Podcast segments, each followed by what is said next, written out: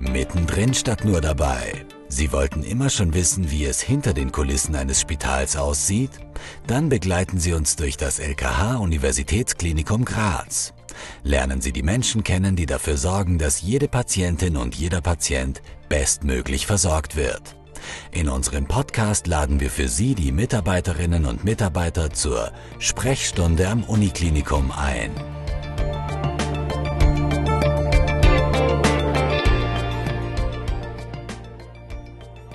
Herzlich willkommen zur Sprechstunde am Uniklinikum.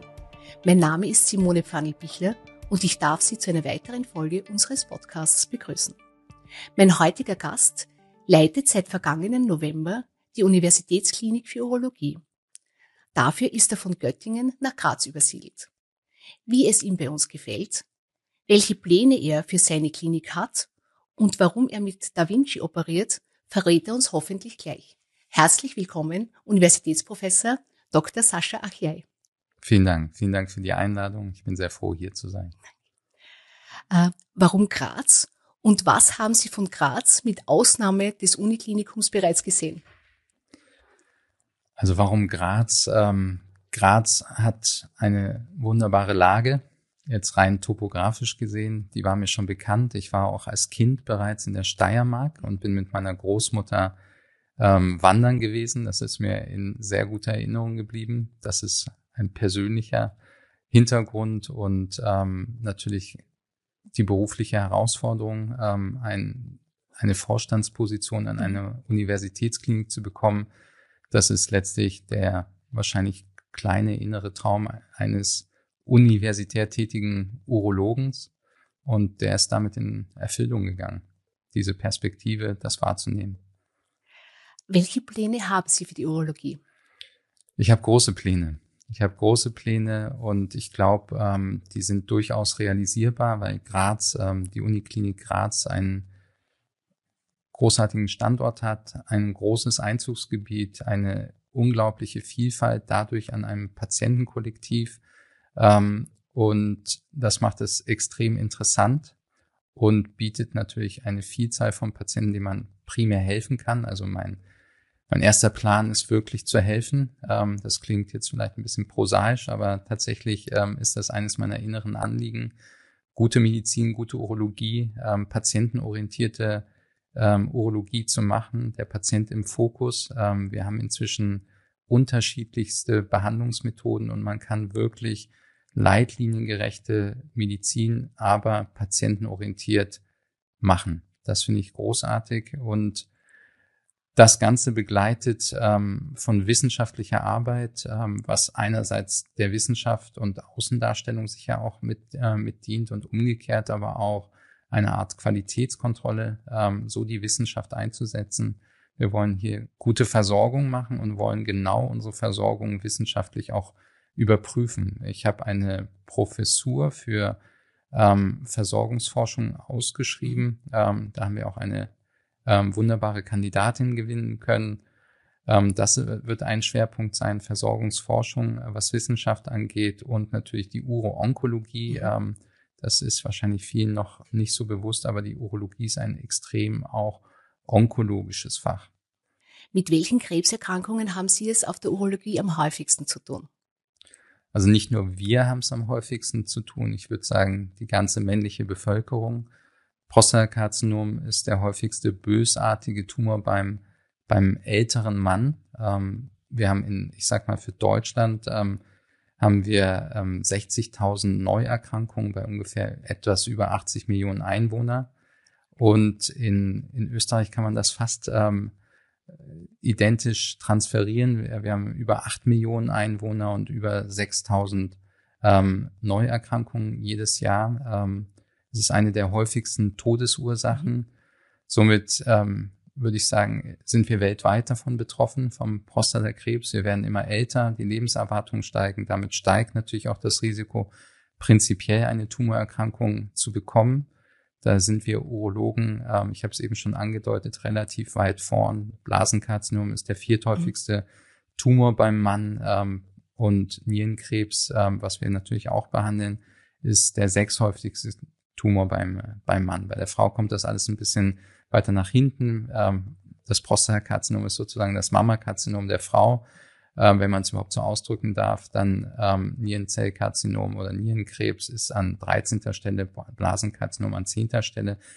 Aber damit spielen wir mit den häufigen Tumorarten ganz weit vorne, auch zwei auf beide Geschlechter bezogen ähm, mit. Und wenn wir jetzt die, auch die jüngere Bevölkerung ansprechen wollen, ähm, der häufigste bösartige Tumor mit sehr guten Heilungschancen ist ähm, beim jungen Mann der Hodenkrebs. Also die Urologie ist ein sehr präsentes Fach und wird zukünftig aufgrund der Entwicklung der Population, unserer Überalterung der Gesellschaft, mit der wir ja konfrontiert sind, ähm, noch zunehmend an Bedeutung gewinnen. Nicht nur, nicht nur onkologisch, also was krebsbezogen ist, sondern auch andere Erkrankungen, wo die jetzt in unserem Gespräch nicht so im Fokus stehen, aber zum Beispiel gutartige Prostatavergrößerung ist auch ganz klar altersassoziiert. Also die Urologie ist ein Fach, was zunehmend ähm, für mich sowieso sehr viel Bedeutung hat, aber tatsächlich, ähm, was die Bevölkerungsstruktur angeht, zunehmend an, an Bedeutung gewinnen wird. Aber das heißt, Sie haben nicht nur ältere Patienten und Patientinnen, sondern auch jüngere. Auf jeden Fall. Wir haben, wir haben jüngere Patienten. Das liegt daran, dass wir ähm, natürlich ähm, ein sehr breites Gebiet haben. Ähm, das heißt, angefangen von angeborenen Fehlbildungen im Urogenitaltrakt, Traumata behandeln wir, also Verkehrsunfälle, die zu Verletzungen am Urogenitaltrakt mhm. ähm, führen. Ähm, die ganzen Steinpatienten, das sind nicht nur die älteren Patienten, wir haben auch Patienten, die mit Steinleiden kommen. Was ist ein Steinleiden, Herr Professor? Steinleiden ist ähm, letztlich die ist eine ähm, Erkrankung vor allem der Wohlstandsgesellschaft. Wir sehen zunehmend in der in unseren Breiten ähm, unter anderem in unseren Breiten zunehmend dieses Problem, dass wir ähm, dass es zur Auskristallisierung im Hahn kommt und zu Steinformationen im Urin, das heißt in der Niere. Ähm, und wenn dann solche kleinen Steine von der Niere in den Harnleiter fallen und den letztlich ausfüllen, sodass der Urin nicht mehr passieren kann, kommt es zu der berühmten Nierenkolik. Die ist extrem schmerzhaft. Ich wünsche das keinem hier. Aber es ist tatsächlich ähm, von der Häufigkeit kann man schon von einer Volkskrankheit sprechen. Das ist ein Steinleiden. Und das betrifft eher jüngere Patienten oder? Das kann jüngere Patienten betreffen, weil es häufig auch genetische Dispositionen gibt. Also es tritt verhäuft oder gehäuft in Familien auf, wo bereits Steinleiden bekannt sind. Ähm, ja, also es sind, wir sehen viele auch jüngere Patienten mit Steinleiden. Inkontinenz ist auch Urologie, okay. ähm, was wir natürlich bei Frauen ähm, primär sehen, ähm, einfach im, mit zunehmendem Alter. Aber auch da haben wir Patientinnen, die schon relativ früh mit diesem Problem konfrontiert sind. Patienten nach bestimmten Operationen, also Männer wiederum, können dieses Problem haben. Ähm, Sie haben in unserem Gespräch erwähnt, dass es, Ihnen, dass es Ihnen sehr wichtig ist, mit den niedergelassenen Ärzten ein gutes Verhältnis zu haben. Wie werden Sie das angehen? Wir haben das schon angegangen. Also äh, primär dadurch, dass wir überhaupt in den Dialog gekommen sind. Ich, äh, wir haben uns getroffen, ähm, wir haben gesprochen, äh, wir haben also wir haben gefragt, was sind was sind eure Bedürfnisse an die Uniklinik jetzt? Wie können wir besser miteinander kooperieren, äh, Prozesse optimieren, so dass ähm, die Abläufe für die Niedergelassenen, die uns die Patienten schicken ähm, und dann, wenn sie behandelt worden sind, wieder zurückgeschickt äh, werden zu den Niedergelassenen, ist diese ein unkomplizierter Umgang extrem wichtig, nicht nur für, für die Niedergelassenen, sondern für uns auch, weil es die Arbeitsabläufe deutlich vereinfacht, ähm, wenn man ein gutes Verhältnis hat. Ähm, ich würde sagen, dass wir auch anfangen, moderne Formen der Kommunikation zu wählen. Das heißt, dass wir über datengesicherte Channels, sagen wir mal so, ähm, bestimmte Apps auch miteinander inzwischen kommunizieren. Das ist ein schneller Draht, manchmal schneller als jemanden versuchen zu um, übers Telefon zu erwischen. Wir treffen uns in Qualitätszirkeln zu Fortbildungen. Wir planen, wir haben es auch schon durchgeführt. Wir haben schon zwei Fortbildungen direkt hier im Universitätsklinikum durchgeführt. Ähm, und umgekehrt waren wir schon Teil von Fortbildungen, wo wir selbst ähm, Inhalte vorgetragen haben. Ähm, eingeladen. Also die, die Kommunikation klappt schon, finde ich, sehr, sehr gut. Und ähm, eines der Dinge, die, die ich hier so positiv in Graz erlebe, ist ähm, die unglaublich menschenfreundlich oder der unglaublich menschenfreundliche Umgang. Das heißt jetzt einerseits ähm, innerhalb der Klinik, aber auch genauso bezogen in, auf die niedergelassenen Kollegen oder auch überhaupt für mich mit Menschen im Alltag, sei es mit dem Busfahrer der, oder im, im, im, im Einkaufszentrum etc. Also ich bin sehr froh, hier zu sein, weil mir die Kultur, der Umgang miteinander sehr gut gefällt. Ab wann empfehlen Sie Vorsorgeuntersuchungen? Ich hatte es ja eben schon angesprochen, es gibt tatsächlich genetische Belastungen. Ähm, wenn eine genetische Belastung oder eine familiäre Belastung bekannt ist, dann dann wird die Vorsorge etwas vorgezogen. Dann statt dem 45. Lebensjahr beim Prostatakarzinom kann das dann schon in Richtung 40. Lebensjahr gehen.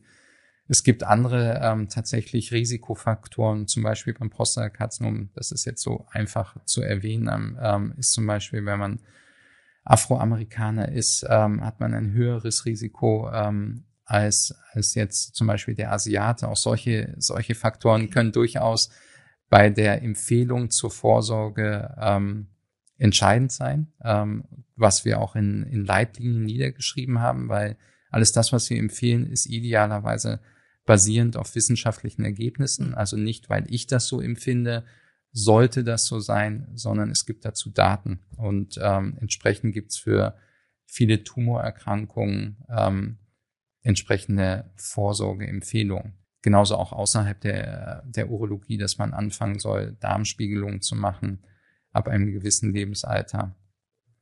Also, aber es fängt an, sagen wir mal so grob orientierend, ähm, für uns Männer zumindest, ähm, ab dem 45. Lebensjahr. Was kann ein Mensch persönlich tun, dass er nicht an Krebs erkrankt? Also es ist eine sehr gute Frage, ähm, denn ich finde es wichtig, Patienten ähm, als mündige Wesen zu sehen. Ich bin selbst auch mal Patient und ähm, seltenst wird darüber gesprochen, was ich persönlich beitragen kann, um nicht zu erkranken.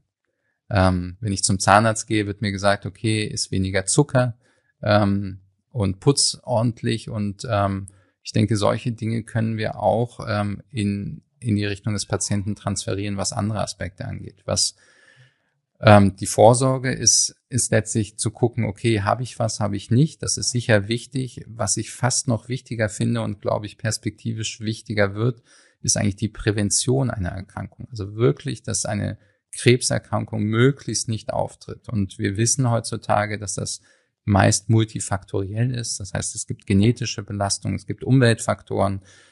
Ähm, und ein ganz großes Thema, wo ich glaube, es gibt Lebensarten, ähm, wo wir persönlich was tun können, ist die Ernährung. Ich, ähm, ich bin jetzt Urologe, ich bin kein Ernährungswissenschaftler.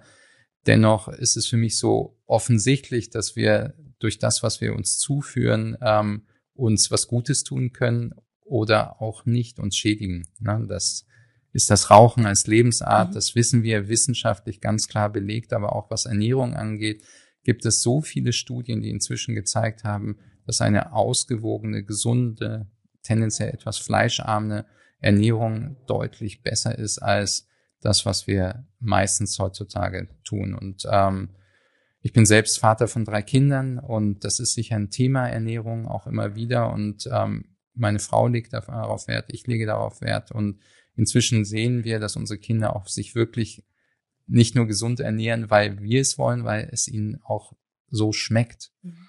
Und ähm, ich glaube, das ist ein ganz großer Auftrag an an uns Eltern, an uns Erwachsene, dass wir aufpassen auf unsere Kinder, dass sie sich gesund ernähren und wir ihnen das am besten vorleben. Und dann tun wir aktiv was gegen Krebs. Nicht nur bei uns, sondern auch in die Zukunft geguckt auf unsere Kinder. Äh, jedes Jahr setzt man im November ein Zeichen für die Männergesundheit. Dafür lassen sich weltweit Männerbärte wachsen. Es geht um Prävention, Vorsorge und Forschung. Wie wichtig sind solche Aktionen für die Urologie?